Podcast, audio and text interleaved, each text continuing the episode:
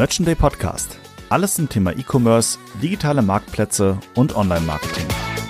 Mein Name ist Ronny Marx, ich bin Veranstalter von Merchant Day, bin auch Gründer der Amazon-Agentur Into Markets. Ihr seht mich auf der Bühne von Merchant Day in der Regel auf der Mainstage, wenn ich dort moderiere.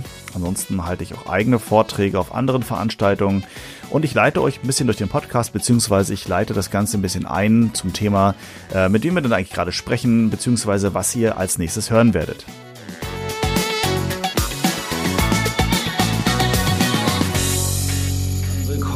Mal wieder zu einer neuen Folge Merchant Day Podcast. Und immer mal wieder lade ich ja Leute ein, die sicherlich auch Berührungspunkte mit dem Thema E-Commerce haben, aber vielleicht auch ein bisschen drumherum Erkenntnisse mit einbringen können, die durchaus jeden mal irgendwo berühren und äh, interessieren können. Und heute habe ich mal einen Gast, eine Gästin eingeladen, die ähm, relativ viel Erfahrung zu dem Thema Führungskräfte hat und welche ähm, Probleme, Fehler, Chancen, Motivationsmöglichkeiten dort in dem Umkreis entstehen. Und tatsächlich ist es ja so, dass auch im äh, logischerweise Online-Marketing, E-Commerce viele Leute unterwegs sind, die vielleicht überlegen, irgendwann in den Managementbereich aufzusteigen oder da schon aktiv sind. Und da freue ich mich sehr, dass ich heute die Jennifer Roch zu Gast habe, die, glaube ich, eine ganze Menge coole Insights einbringen kann. Jennifer, erstmal willkommen und äh, schön, dass du Zeit hast. Ronny, herzlichen Dank, dass ich heute bei dir sein kann. Äh, ich bin sehr neugierig auf die nächsten Minuten, auf die nächste Zeit, die wir zusammen verbringen werden. Ja, Dito, das geht mir auch so, denn ähm, das sind auch mal Themen für mich, die ich, in denen ich ja irgendwie automatisch auch als Führungskraft ähm, äh, zu tun habe, ähm, aber eben auch nur aus meiner eigenen persönlichen Erfahrung kenne und sicherlich vielleicht auch mal sehr interessant ist zu hören, ähm, wie du die Themen so ein bisschen bewertest oder wie du Probleme vielleicht sogar auch äh, löst. Ähm, kommen wir gleich auf dich. Du bist ähm, Coach kann man sagen, und ähm, berätst Führungskräfte. Habe ich das so halbwegs richtig umrissen? Ja, das, der, der grobe Rahmen passt. Also ich bin äh, ehemaliger Marineoffizier und geschäftsführende Gesellschafterin einer GmbH und gleichzeitig eben Expertin für werthafte und sinnerfüllte Führung. Das heißt also, ich arbeite ganz konkret mit Führungskräften und mit Teams zusammen, die keine Lust mehr haben auf äh, Arbeit, Dienst nach Schema F beispielsweise, die auch verstanden haben, wie wichtig ist, wie wichtig das ist, sich am Arbeitsplatz gut zu fühlen und sich gemeinsam so zu pushen, dass alle zum großen Ganzen beitragen. Ah, okay. Marineoffizier. Wow. Das, äh, also ich habe schon viele mit vielen Leuten gesprochen, also auch neben dem Podcast logischerweise. Aber ein Marineoffizier, glaube ich, war noch nie dabei und schon gar keine Offizierin. Also wie, wie kommt man dazu? War das dein Wunschtraum von früher oder war das einfach so reingerutscht durch die Familie? Wie wird man Marineoffizier? Mhm. Ich versuche es mal auf Long Story Short. also ganz ursprünglich wollte ich Medizin studieren und okay. bin damals über eine Promotion-Bus der Marine, ich bin gebürtige Berlinerin, ähm, gestolpert und ursprünglich ging das halt nur in den medizinischen Bereichen. Für mich war das super. Ja, ich dachte, Medizin studieren, dann noch zur See fahren, großartig. Mhm. Ähm, irgendwann hat sich dann der Interessenschwerpunkt verlagert und die Streitkräfte wurden geöffnet. Dann habe ich gedacht, na gut, nur weil sich die Interessenschwerpunkte verändert haben, brauchen wir deshalb ja nicht das, das Ganze über Bord schmeißen im wahrsten Sinne des Wortes. Und so habe ich mich beworben und bin jetzt zwölf Jahre bei der Marine gewesen und habe eben über die Marine dann nicht mehr Medizin, sondern BWL studiert. Wow. Das, das ist mal ein anderer Weg, den man sonst, glaube ich, nicht so ganz allgewöhnlich hat. Also Respekt, muss ich sagen. Also das ist äh, etwas, was, glaube ich, nicht, nicht viele so in der Form ähm, ähm, ja vor sich haben oder durchmachen, Anführungszeichen auch positiv. Ähm, coole Sache. Ich glaube, dadurch hast du ähm, auch eine ganze Menge, sag ich mal, hm, Insights oder auch äh, Ideen mitgenommen, wie du später dein Leben aufbauen möchtest? Also hat dich das stark beeinflusst in dem Bereich, äh, wo du mal Offizierin warst?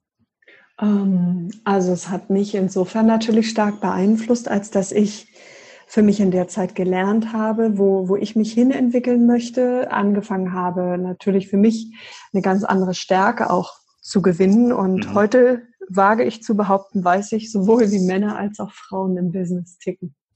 Ja, absolut. Ich meine, letztendlich, äh, da geht's ja im Prinzip schon los. Dein Weg war ja dann auch ähm, ähm, bei der Armee oder bei der, beim, bei der Marine schon ein bisschen vorgezeichnet. Wenn du sagst Offizierin, das ist ja eine Führungskraft. Offizier Definitiv. ist ein, ein Leader. Ne? Genau. Das genau. Heißt, ja, hast du dich immer schon so gesehen, dass du sagst, ich will gerne führen, Menschen anführen, oder ist das, hat sich das entwickelt bei dir? Mm, also ich bin ja schon von, von Jugendbein an, kannst du sagen, bin ich auch im Schwimmsport aktiv gewesen als Trainer. Also ich habe schon immer okay. irgendwo eine, eine Trainerfunktion auch inne gehabt und fand, fand oder fühlte mich in dieser Rolle letztlich auch wohl. Ja. Und habe das dann jetzt weniger forciert zu sagen, ich, ich muss auf gut Deutsch gesagt jetzt irgendwo Führungskraft werden. Das war eher dieser Gedanke, wo möchte ich mich beruflich weiterentwickeln. Mhm. Und da war das ein naheliegender Schritt, der mich nicht gehemmt hat. Also viele, die sich äh, ursprünglich dann mit der Thematik beschäftigen, die haben ja eher so auch Berührungspunkte davor, durchaus auch mit Menschen und vor anderen Menschen zu sprechen. Du kennst mhm. das womöglich auch von deinen, von deinen Konferenzen, ja. wenn du dann eben auch ähm, Speaker hast beispielsweise, die auf einmal auf einer Bühne stehen mit mehreren hundert Personen vor sich. Das kann ein befremdliches Gefühl sein. Und das ist etwas, womit ich mich gerade als Führungskraft natürlich auch wohlfühlen können muss. Absolut. Also da sprichst du ein ganz, ganz wichtiges Thema an und interessanterweise haben wir uns ja beide in Anführungszeichen so auch kennengelernt, äh, wo es darum geht, äh, Frauen auf der Bühne, Frauen on Stage auf Konferenzen und so weiter, dass es ja auch durchaus äh, rar gesiedelt ist, dass, dass die Damen der Welt ähm, da auf der Bühne unterwegs sind. Ähm, steigen wir vielleicht auch schon mal gleich genau da so ein bisschen tiefer ein. Hast du ähm, eine Idee oder, oder eine, eine Vorstellung, warum das so ist? Warum sehen wir auf den Bühnen, gerade wenn man auf Konferenzen oder auch selbst bei Schulungen und so weiter unterwegs ist, sind ja meistens Männer vor vorne. Es ist, ist ja tatsächlich ähm, mhm. eine wahrgenommene Realität, aber irgendwo sicherlich auch, auch durchaus nachweisbar. Mhm. Warum ist das so? Was, was glaubst du, was Frauen abhält, auf die Bühne zu steigen? Ähm, also ich glaube, dass eines der Schlüsselelemente tatsächlich der Selbstwert ist, beziehungsweise die, die Selbstreflexion was nicht automatisch bedeuten soll, dass alle Männer viel Selbstwert und dann daraus resultierend Selbstbewusstsein haben. Also ich glaube, da gibt es auch ganz viele, die deutlich ähm, deutlich auch noch Nachholbedarf in der Situation hegen. Doch denen fällt es leichter, das zu überspielen. Ja, also es ist, glaube ich, für einen Mann sehr viel leichter, nach außen hin auch eine Rolle zu verkörpern, in eine gewisse Rolle hineinzuschlüpfen. Mhm. Und meiner Erfahrung nach ist es bei Frauen so, dass sie schon häufiger mit, mit Selbstwert, Selbstvertrauen Problemen auch zu kämpfen haben. Das auch definitiv etwas ist, was ich so bei, bei Klienten merke, ähm, tatsächlich die ersten Stellschrauben auch häufig sind. Mhm. Und ihnen dann gleichzeitig auch noch der Mut fehlt zu sagen, okay, ähm, ich habe hier zwar ein Defizit, doch ich gehe jetzt gezielt nach vorne, um dieses Defizit dann eben zu kompensieren. Mhm. Also der Mut, glaube ich, häufig das, was, was viele Männer, vielen Frauen noch ein Quäntchen mehr voraus haben. Okay.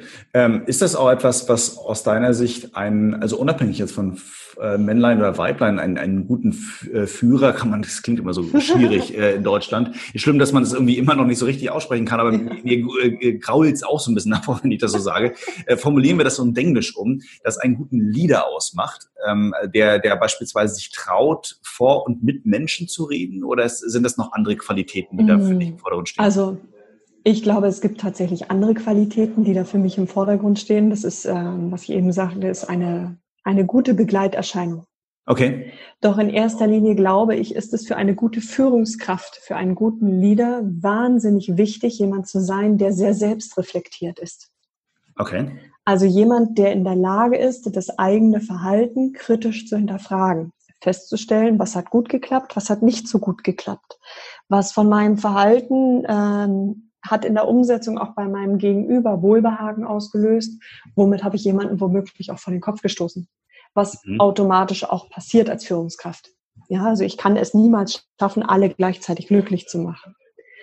Und gleichzeitig aber auch in der Lage zu sein, für sich selbst innerlich auch zu akzeptieren, wenn eine Fehlentscheidung getroffen wurde, dass ich das nötige Rückgrat auch habe, diese zu revidieren und zu diesem Fehler zu stehen.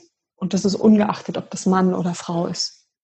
Okay, interessant, sehr, sehr interessant, weil wenn ich das ähm, mal so auf das reflektiere, was ich selbst wahrgenommen und erlebt habe, ähm, äh, in, in den verschiedenen Unternehmen, in, in Mittelstands-, in Konzernunternehmungen ähm, äh, und so weiter. Äh, wenn du jetzt sagst, äh, das Rückgrat zu haben, auch eigene Fehler einzugestehen und dann ein Stück weit selbst reflektiert ja auch unterwegs zu sein, mhm. Das, das, wenn ich mal so überlege, dann, dann habe ich äh, die meisten, äh, die ich kennengelernt habe, die irgendwie Führungskraft waren, waren dann keine guten Führungskräfte, weil das oftmals echt fehlte, wenn ich ehrlich bin. Hm, das ist eine bittere Erkenntnis, oder? Absolut, absolut. Und ich, äh, das musste ich für mich auch erst so ein bisschen lernen, dass man das irgendwie sich selbst eingesteht. Das mache ich jetzt auch ein paar Jahre schon. Äh, mhm. Tatsächlich war das für mich auch schwierig. Ist das so bei den Leuten, die du berätst, auch oft das, das der Knackpunkt, zu sagen, wenn ich Führungskraft bin, muss ich ein Stück weit auch ähm, mich selbstkritisch betrachten? Mm, ich glaube, der Ansatz ist ein ganz anderer. Also wenn wir, ich gebe dir einfach mal so ein paar Zahlen an die Hand. Ne? 94 Prozent der Führungskräfte glauben, dass sie Top-Führungskräfte sind. Ja. 15 Prozent sind es am Ende tatsächlich nur. Also das bedeutet, dass auf Basis des Feedbacks auch von Mitarbeitern, ja, also von diesen 94 Prozent, die glauben, dass sie super sind, kriegen letztlich nur 15 Prozent das auch rückbestätigt von, von den Mitarbeitern. Okay, das 18 Prozent kriegen sogar ein absolutes Negativzeugnis ausgestellt, also dass sie bei weitem gar keine guten Führungskräfte sind. Und bei circa 67 Prozent ist es dann am Ende so, ähm, dass es so lala ist. Okay. Und die Führungskraft selbst ist nach wie vor Grund Nummer eins für eine Kündigung. Also du kannst ganz realistisch sagen, unabhängig welcher Branche, und ich glaube, dass das ähm, in der E-Commerce-Branche ganz genauso ist, ein Mitarbeiter verlässt kein Unternehmen, ein Mitarbeiter verlässt seine Führungskraft. Mhm, mhm, okay, das, das ist eine interessante, interessante These. Ähm, die würde ich weitestgehend sogar wirklich bestätigen. Also ähm, es gibt ja durchaus Möglichkeiten, auch als Führungskraft äh, das mehr oder weniger mit zu beeinflussen, äh, wenn jemand mal nicht mehr da sein soll in irgendeiner Weise. Man kann ja dann Entscheidungen treffen, die entsprechenderweise dem Mitarbeiter nicht passen. Ähm, aber ich glaube, ganz oft passiert das eben unbewusst, ne? dass dann irgendwie der Mitarbeiter kündigt, ähm, weil er zu oft an seiner Führungskraft abgeprallt ist. Würdest du das auch so bestätigen? Mm, also ich glaube, dass da äh, viel mehr vorweg schon eine innere Kündigung stattgefunden hat. Ja. Also ich vergleiche das mal mit einer Trennung. Wenn sich zwei Menschen trennen, die in einer Beziehung miteinander waren, dann gibt es immer eine von beiden Seiten, die sich mit diesem Gedanken schon viel, viel länger rumgetragen hat. Mhm. Die für sich innerlich auch schon einen gewissen Lösungsprozess durchlaufen hat. Ja, die sich mit diesem Gedanken arrangiert hat. Okay. Und ähnlich findet es auch im Business statt. Kaum einer entscheidet sich zu kündigen und packt dann in einer Art Kurzschlussreaktion tatsächlich ein paar Minuten später die Kündigung auf den Tisch. Meistens braucht es dafür dann nur noch eine Initialzündung. Das heißt also, dieser grundsätzliche Gedanke, ich löse mich von meinem Unternehmen, ich löse mich von meiner Führungskraft, hat schon viel, viel eher stattgefunden.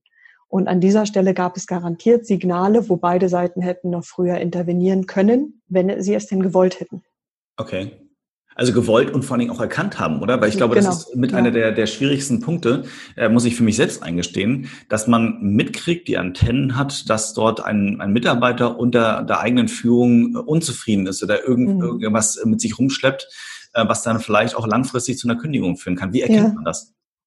Ich glaube, es geht gar nicht. Also wir brauchen gar keine Glaskugel irgendwie, ne? Oder wir brauchen auch keine Lupe, sondern vielfach habe ich festgestellt, auch mit meinen Klienten, dass viel zu wenig miteinander geredet wird. Okay. Dass also auch eine Führungskraft viel zu wenig auf ihre Mitarbeiter zutritt, auf der anderen Seite auch genauso andersrum.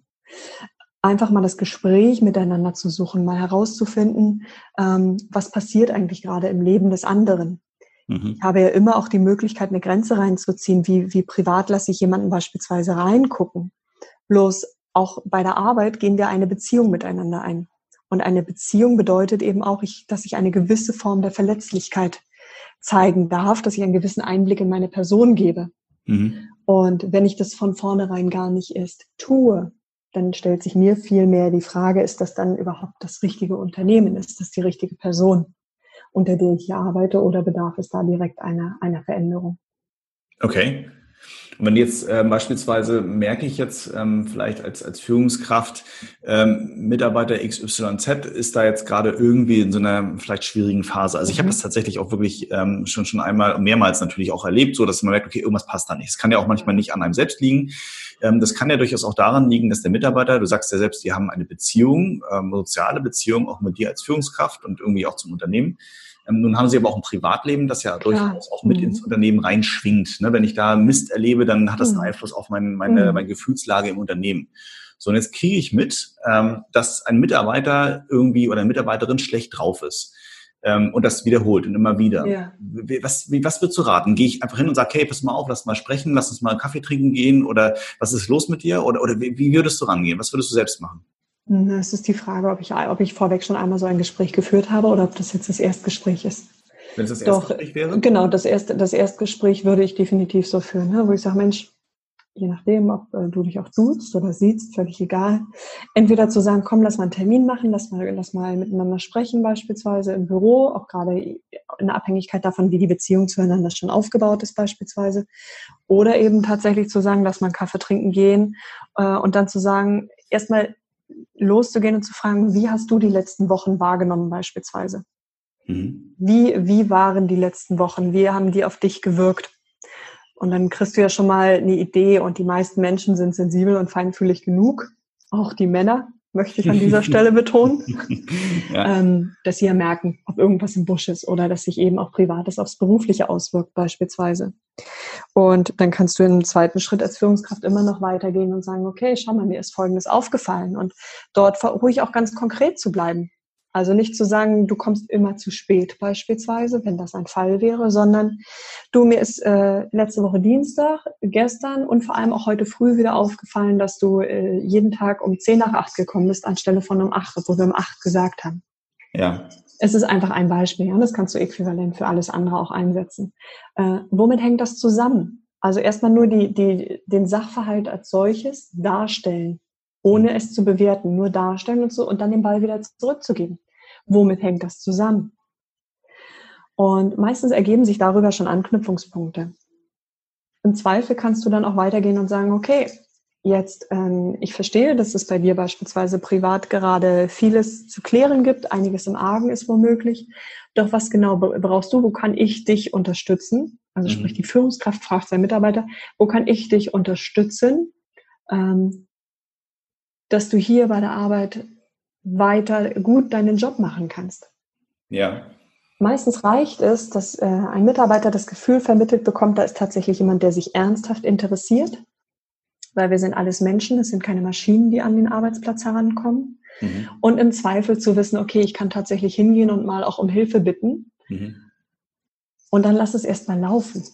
Alles andere wäre dann an der Stelle schon zu weit gegriffen. Das kannst du dann im zweiten und dritten Step machen, wenn du feststellst, dass dieses Gespräch dann gar nicht gefruchtet hat beispielsweise.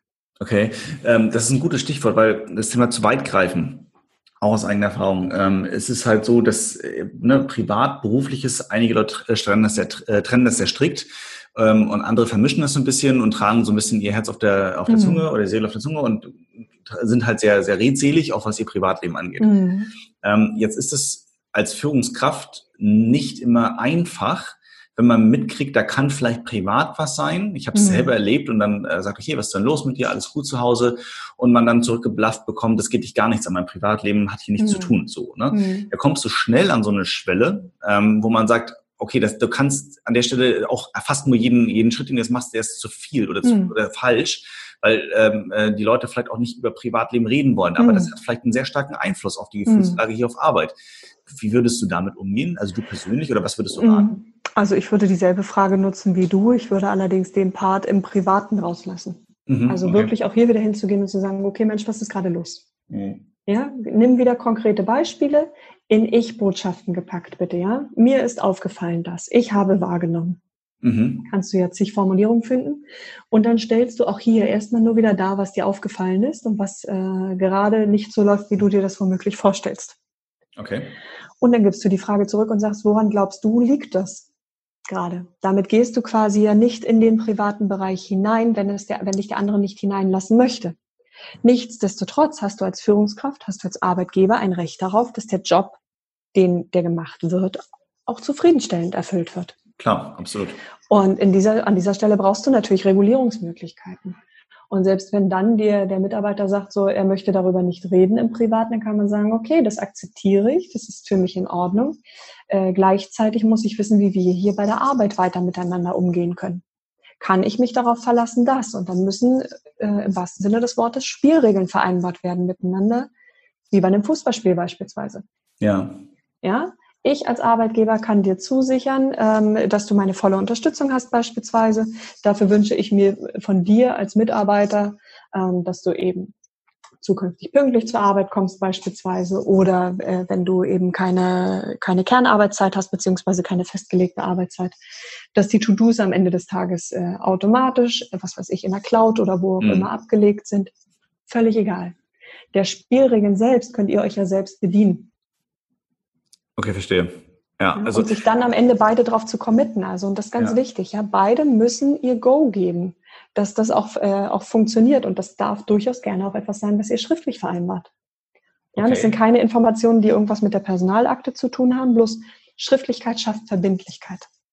Würdest, würdest du das äh, wirklich also so als, als Pauschalregel auch ein bisschen festhalten, zu sagen, äh, dann, wenn es kriselt oder ähm, was so ähm, äh, Karrierepfade, Mitarbeitergespräche angeht, das immer schriftlich zu protokollieren, auch als Sicht als Führungskraft? Ja. Das ist für dich wichtig? Ja, das glaube ich schon, weil das auch etwas damit zu tun hat, je nachdem, wie groß dein Unternehmen ist beispielsweise. Hast du einen Mitarbeiter, mag das sein, oder vielleicht auch zwei, dass du Dinge im Kopf behalten kannst. Ja.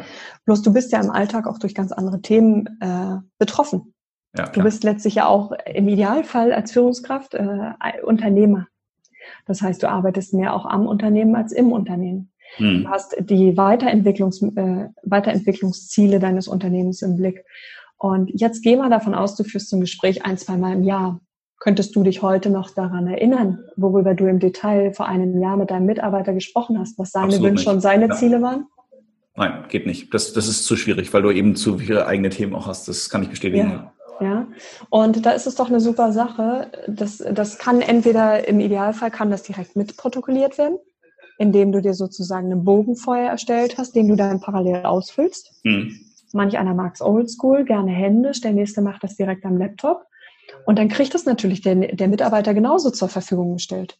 Mhm. Ja, also das sind ja keine, keine Papiere, die unter Verschluss gehalten werden, sondern das kann ja etwas sein, was ganz klar und offen auch kommuniziert ist.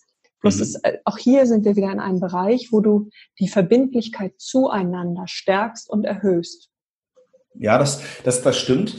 Ähm, äh, wenn ich da mal so auf mich blicke, ist es so, dass, dass ich beides probiert habe mal.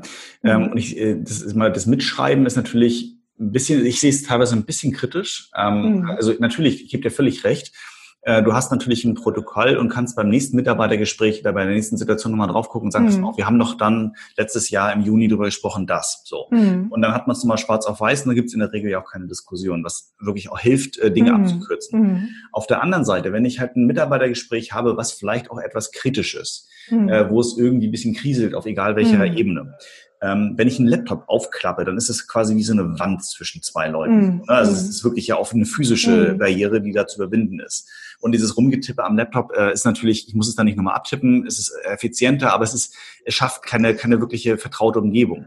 Und das ja. Aufschreiben auf Papier, mm. da wendest du den Blick ja auch ab. Mm. Das, wie, wie, mm. wie, löst du so eine, so eine Situation? Also ich glaube, ähm, ich würde hier an der Stelle sowieso schon früher einsetzen und von okay. vornherein eine, auch hier wieder gewisse Spielregeln fürs Unternehmen einfach festlegen.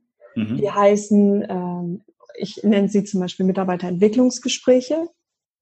Äh, wie, äh, wenn Mitarbeiterentwicklungsgespräche geführt werden, Kritikgespräche, Korrekturgespräche beispielsweise, ne, je nach Anlass, mhm. ähm, dann sind diese schriftlich festzuhalten. Dann ist okay. das zum Beispiel schon gar nicht mehr etwas, was überhaupt in Frage gestellt wird, sondern wird als ähm, wird als Usus angesehen. Und üblicherweise führe ich solche Gespräche auch nie unvorbereitet. Das heißt also auch mein Mitarbeiter kriegt vorher ja gesagt, gerade wenn das Mitarbeiterentwicklungsgespräch ansteht, mhm. dann und dann wollen wir das führen. Bitte bereite dich auf folgende Fragen dazu vor. Ah, okay, gute Idee. Ja, denn wenn beide vorbereitet sind, ich meine, es geht ja auch um die Zukunft deines Mitarbeiters. Das bedeutet im Umkehrschluss eben auch, womöglich hat er Wünsche und Vielleicht hast du dich selber schon mal in der Situation ertappt, dass du eine Frage gestellt gekriegt hast, auf die du gar nicht sofort eine Antwort wusstest. Mhm. Und zwei Stunden später dir dann eingefallen ist, ach Mensch, das hätte ich ja sagen können. Ja, okay, verstehe. Und in der Situation, wo du dich vorbereiten kannst auf solche Gespräche, sind doch dann, ist das doch ausgewogen und für beide Seiten positiv. Ja, gebe ich dir recht, gebe ich dir recht. Aber es ist auf jeden Fall ähm, interessante, interessante Geschichte. Ich glaube, ich werde das ein oder andere mal selber ausprobieren in dem, in dem Kontext. Ähm, aber wenn wir jetzt nochmal so äh, einen Schritt zurück machen oder zur Seite machen und nochmal drüber nachdenken oder vielleicht auch drüber reden im, im Idealfall. Ähm, es gibt ja nun Fehler, die eine Führungskraft automatisch wahrscheinlich macht, gerade wenn man in dieser Rolle noch neu ist. So, ne? Ja. Ähm, das heißt beispielsweise, du hast es ja vorhin angesprochen, dass man ähm, sich ein Stück weit auch selbstkritisch sieht oder seine eigene mhm. Tragweite, seine eigene Entscheidung auch ein Stück weit immer so ein bisschen in dieser Vogelperspektive sieht. Ähm, dass man äh, auch mit Mitarbeitern vielleicht hier und da mal etwas tougher reden muss. Du sagtest ja auch, man sollte ja auch oder arbeitet automatisch eher am und nicht im Unternehmen. Äh, das gibt so verschiedene Positionen, die man dann hat und unterschiedlich trifft das mal zu, mal nicht zu. Mhm. Gibt es aus deiner Wahrnehmung, wenn du mit, äh, mit Führungskräften, angehenden Führungskräften und so weiter sprichst, noch andere typische Fehler, die sich so bei den meisten Führungskräften einschleichen? Was würdest du da mhm.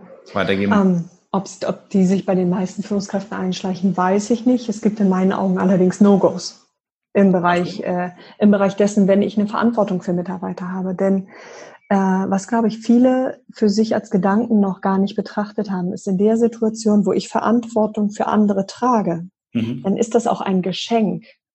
Verantwortung tragen bedeutet im Gegenzug auch, dass andere dir die Verantwortung übertragen. Mhm, ja.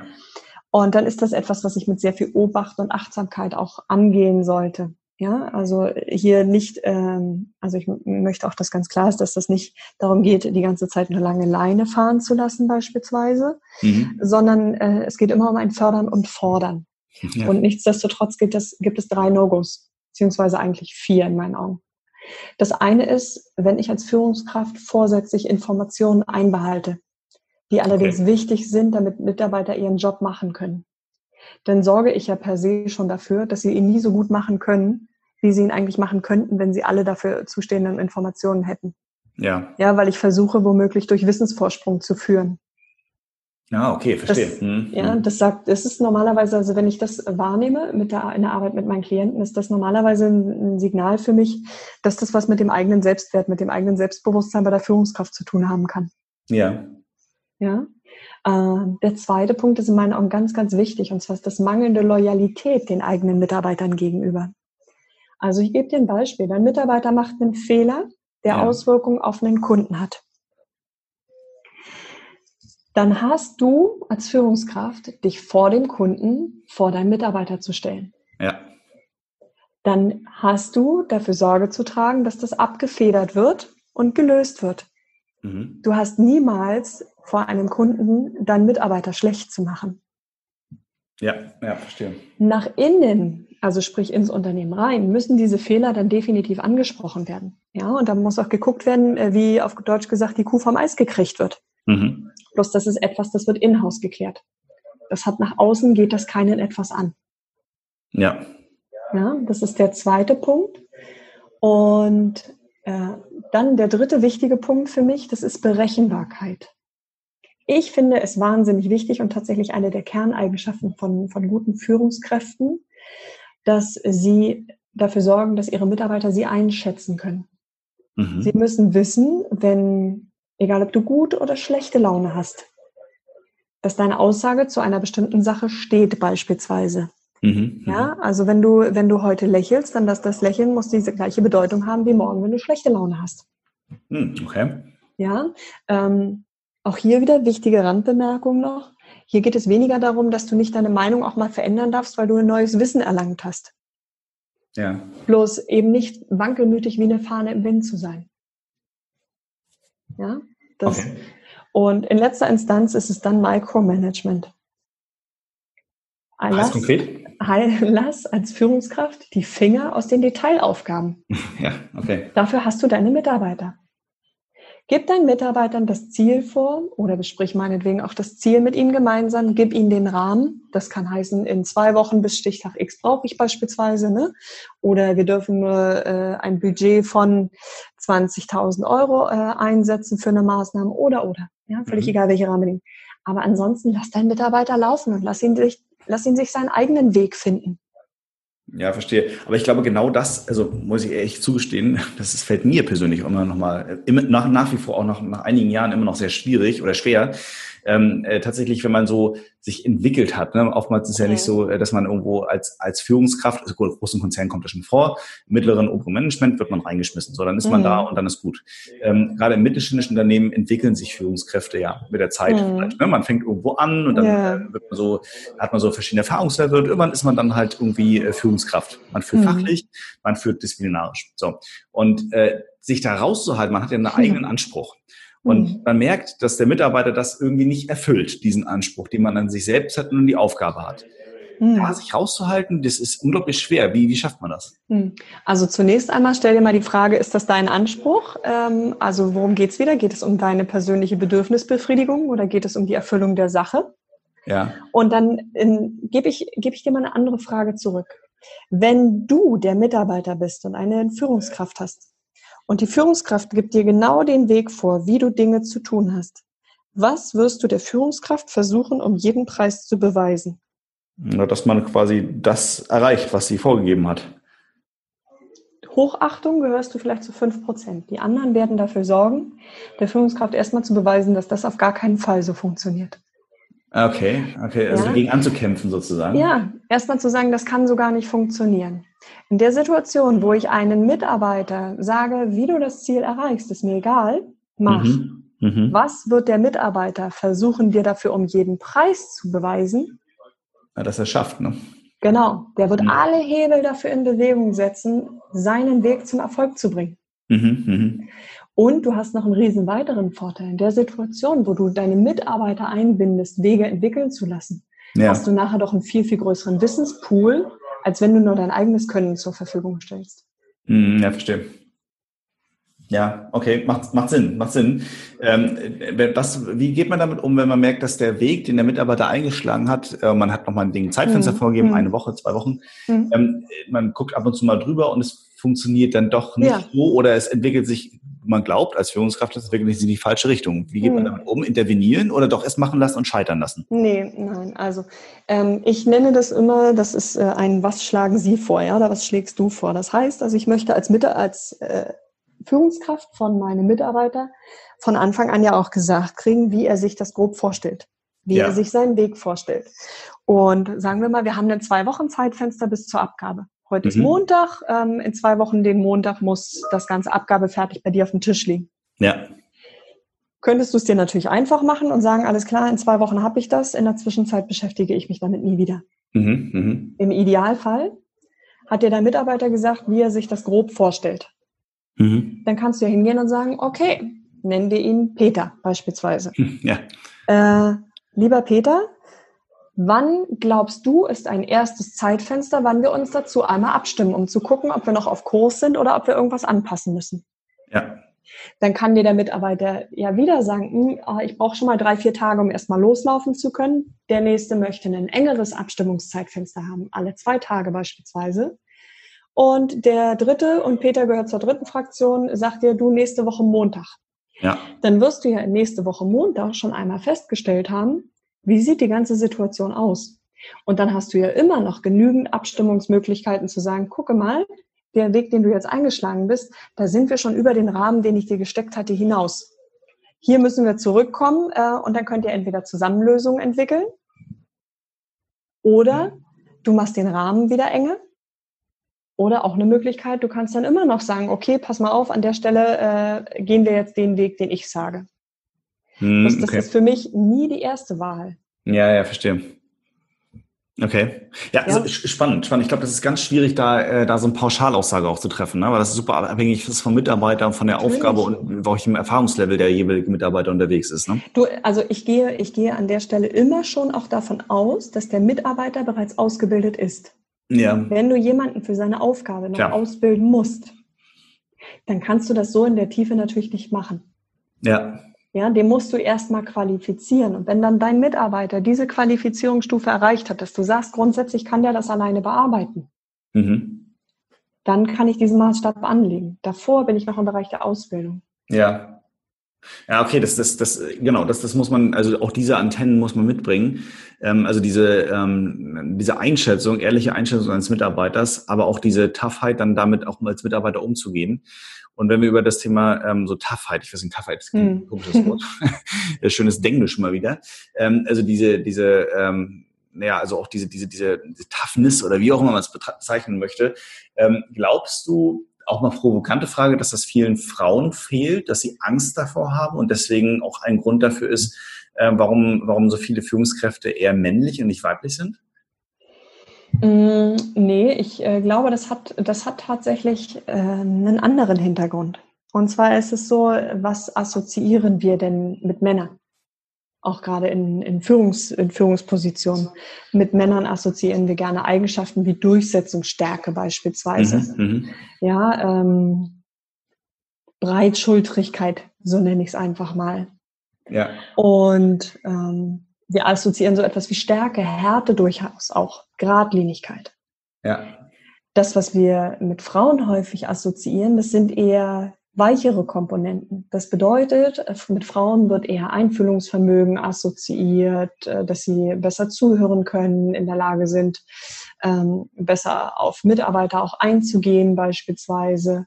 Und das sind Dinge, die wir vermutlich durch unser Kultursystem beispielsweise, durch unsere Erziehung, durch viele Faktoren mehr irgendwann mal eingepflanzt gekriegt haben. Ja. Und in meinen Augen sieht eine wirklich gute Führungskraft so aus, dass sie auf der einen Seite beispielsweise zuhören kann, hinhören kann, Fragen stellen kann mhm. und gleichzeitig durchsetzungsstark ist. Also sprich, das eine, das eine bedingt oder das eine schließt das andere nicht aus, sondern sie können sich ergänzen. Ja. Und wenn ich es jetzt schaffe, die sogenannten eher männlichen Stärke assoziierten Eigenschaften und die eher Empathie assoziierten Eigenschaften der Frauen zu mixen, ja, dann, dann habe ich ein ganz gutes Maß. Ja. ja. Aber es ist halt tatsächlich so, dass ganz viele Führungskräfte meiner Erfahrung nach ähm, tatsächlich noch Defizite in einigen Bereichen haben, auch im Bereich der Persönlichkeitsentwicklung. Ja. Und ich weiß, dass das jetzt sehr provokant ist, diese Aussage. Äh, und hier eben versucht wird, dann aber Unsicherheit zu überspielen. Und so funktioniert halt Leadership, so funktioniert halt Führung nicht. Ja, absolut. Also bin ich bei dir. Ich glaube, das ist auch ähm, zwar provokant, ja, aber es ist die Realität, also auch zumindest das, was ich bis jetzt erlebt habe. Äh, und tatsächlich habe ich auch äh, in meinem in meiner bisherigen äh, Karriere oder Berufslaufbahn, die auch schon verschiedene Wendungen hatte, ähm, hier und da sicherlich auch mal eine, eine Frau als Führungskraft erlebt. Ähm, tatsächlich war meine Wahrnehmung dann immer, also die, die es gibt auch ähm, äh, sogar eine, die, die eine sehr hohe, also als Vorstandsposition hatte eines eines äh, größeren Konzerns ähm, die, die, die Erfahrung, die ich immer habe, wenn Frauen in, in solchen Positionen sind, dass sie dann äh, dass man als Mann fast schon so ein bisschen Schiss davor kriegt, weil die so super strikt sind. Also mhm. wirklich äh, mega hart teilweise sind, auch mit ihren Entscheidungen, auch in ihrem, ihrem Auftreten. Also nicht im Sinne von äh, so, so wie der, der Hausdrache, das nicht, sondern mhm. eher so mhm. dieses, äh, äh, auch von den Gesichtszügen weniger dieses typische sozial-empathische, was man mhm. richtig auch, also würde ich unterschreiben, auch als mit Frauen eher verbindest und Männer dann eher so diese kratzbürstigen Manager-Typen, was ja sehr stereotyp ist, aber ja. was ja oft so in den, diesen typischen, äh, in der so äh, bildlicher Gedanke dann da ist. Mhm. mhm. Ähm, das, das ist eben, ich glaube, etwas, wo vielleicht auch Männer schwer mit umgehen können, oder? Dass, dass man von einer Frau geführt wird, die aber dann auch wirklich wahrscheinlich aufgrund ihrer Rolle und aufgrund ihrer Tatsache, dass sich in dieser Männerdomäne eher durchsetzen muss, ähm, eben doch ein bisschen strikter und noch ein bisschen strenger und noch ein bisschen tougher ist, als das sonst vielleicht normalerweise der Fall wäre, als Privatperson zum Beispiel. Ich glaube, auch hier wieder haben wir zwei Dinge, die, die im Grunde so nicht sein müssten, die, ich gebe dir aber recht, tatsächlich in der Natur ähm, momentan noch so vorhanden sind. Also zum einen glaube ich, äh, müssten Männer weniger Angst davor haben, sondern einfach mal in der Lage sein, da sind wir wieder beim Punkt Selbstreflexion. Mhm. Ja, wie bewerte ich mein eigenes Selbstbewusstsein? Wie steht es um meinen Selbstwert? Wie steht es um mein Selbstvertrauen? Ja. Und ähm, selbstbewusste Menschen sind häufig nicht diejenigen, die am lautesten brüllen, auf gut Deutsch gesagt, sondern ja. es sind die, die in einen Raum reinkommen und ein hohes Maß an Selbstsicherheit ausstrahlen, ohne dafür ihre Stimme benutzen zu müssen beispielsweise. Okay. Häufig sind es die, die ganz lange Zeit auch nichts sagen, aber wenn sie was sagen, dann ist das Treffer versenkt beispielsweise. Mhm. Und wenn du solchen Menschen begegnest, vielleicht ist dir das auch schon aufgefallen, wirst du feststellen, dass die gar keine Schwierigkeiten damit haben, egal ob ein Mann oder eine Frau vor dir ist, äh, der selbst eine gewisse Stärke mitbringt. Ja, das stimmt. Ja, und das ist der erste Punkt. Und der zweite Punkt ist, ich glaube, dass viele Frauen, die sich in diese Situation begeben haben, und da zähle ich mich bis vor ein paar Jahren auch noch dazu, glauben, dass wir dieses Rollenbild als Frau dann erfüllen müssen. Dass das dann mhm. auch eine Art Schutzpanzer ist, diese Härte sich selbst zuzulegen. Und die Weiblichkeit, die in der Natur liegt, komplett, äh, komplett dann auch beiseite zu packen, weil womöglich der Gedanke ist, dass ich es anders nicht schaffen kann. Ja. Bloß das sind Glaubenssätze. Und das sind Dinge, die, wir, die, die etwas mit uns selbst zu tun haben und nicht mit unserem Gegenüber.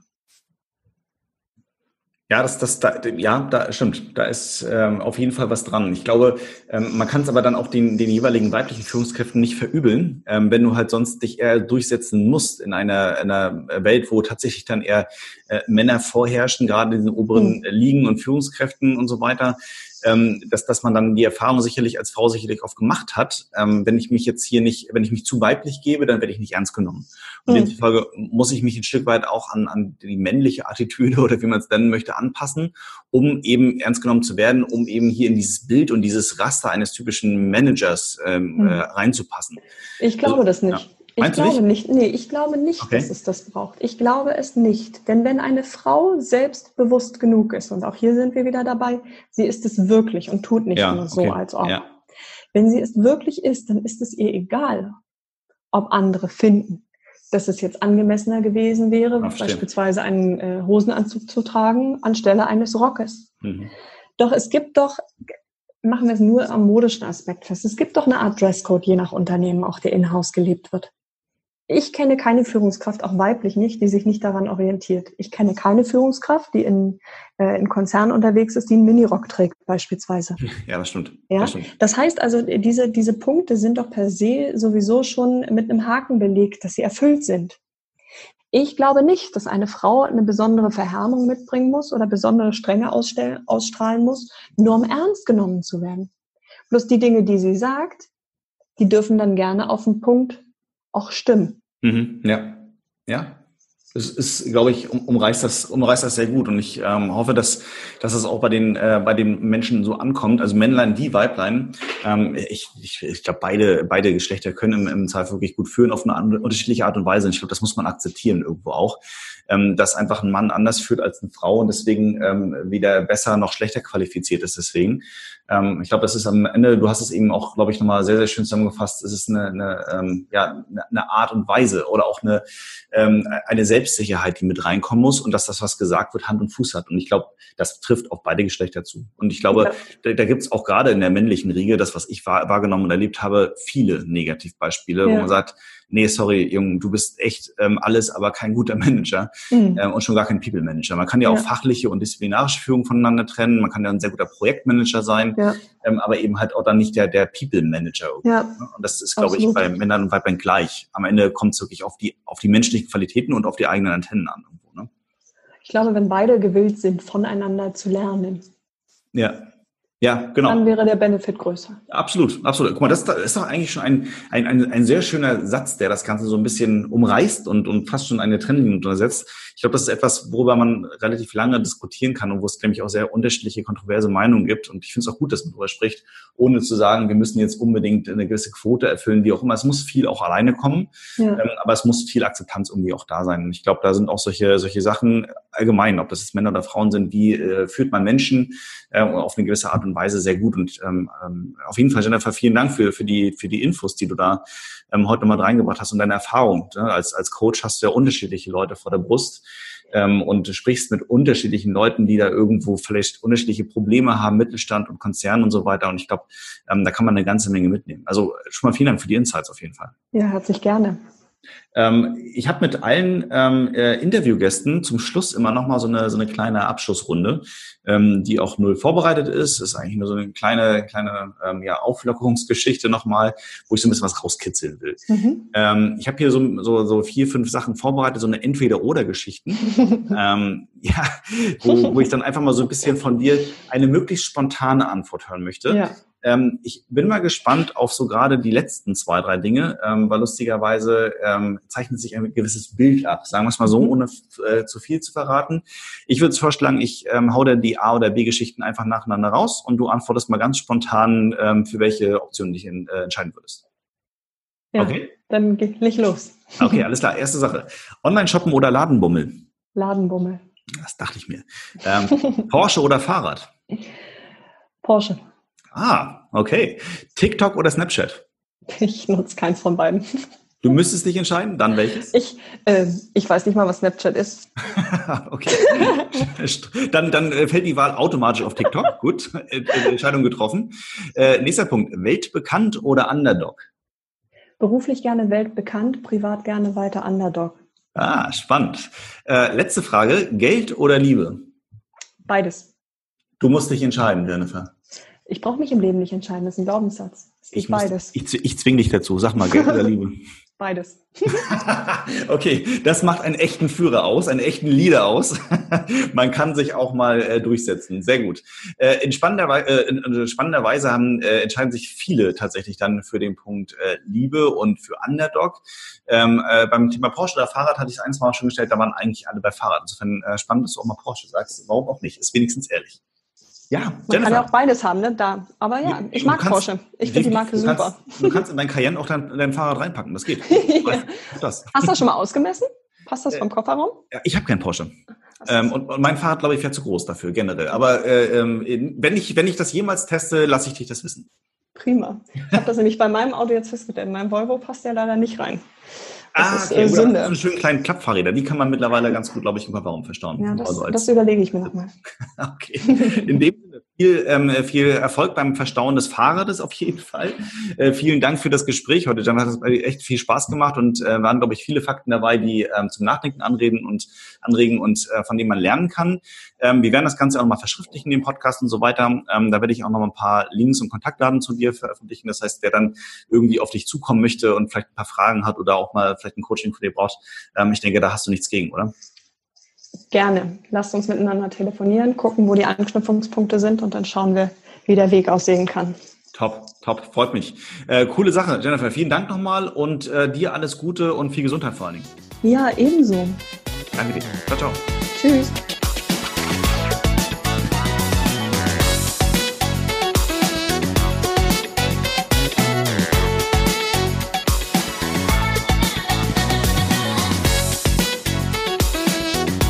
Merchant Day, das E-Commerce-Event, Konferenz, Expo und Networking.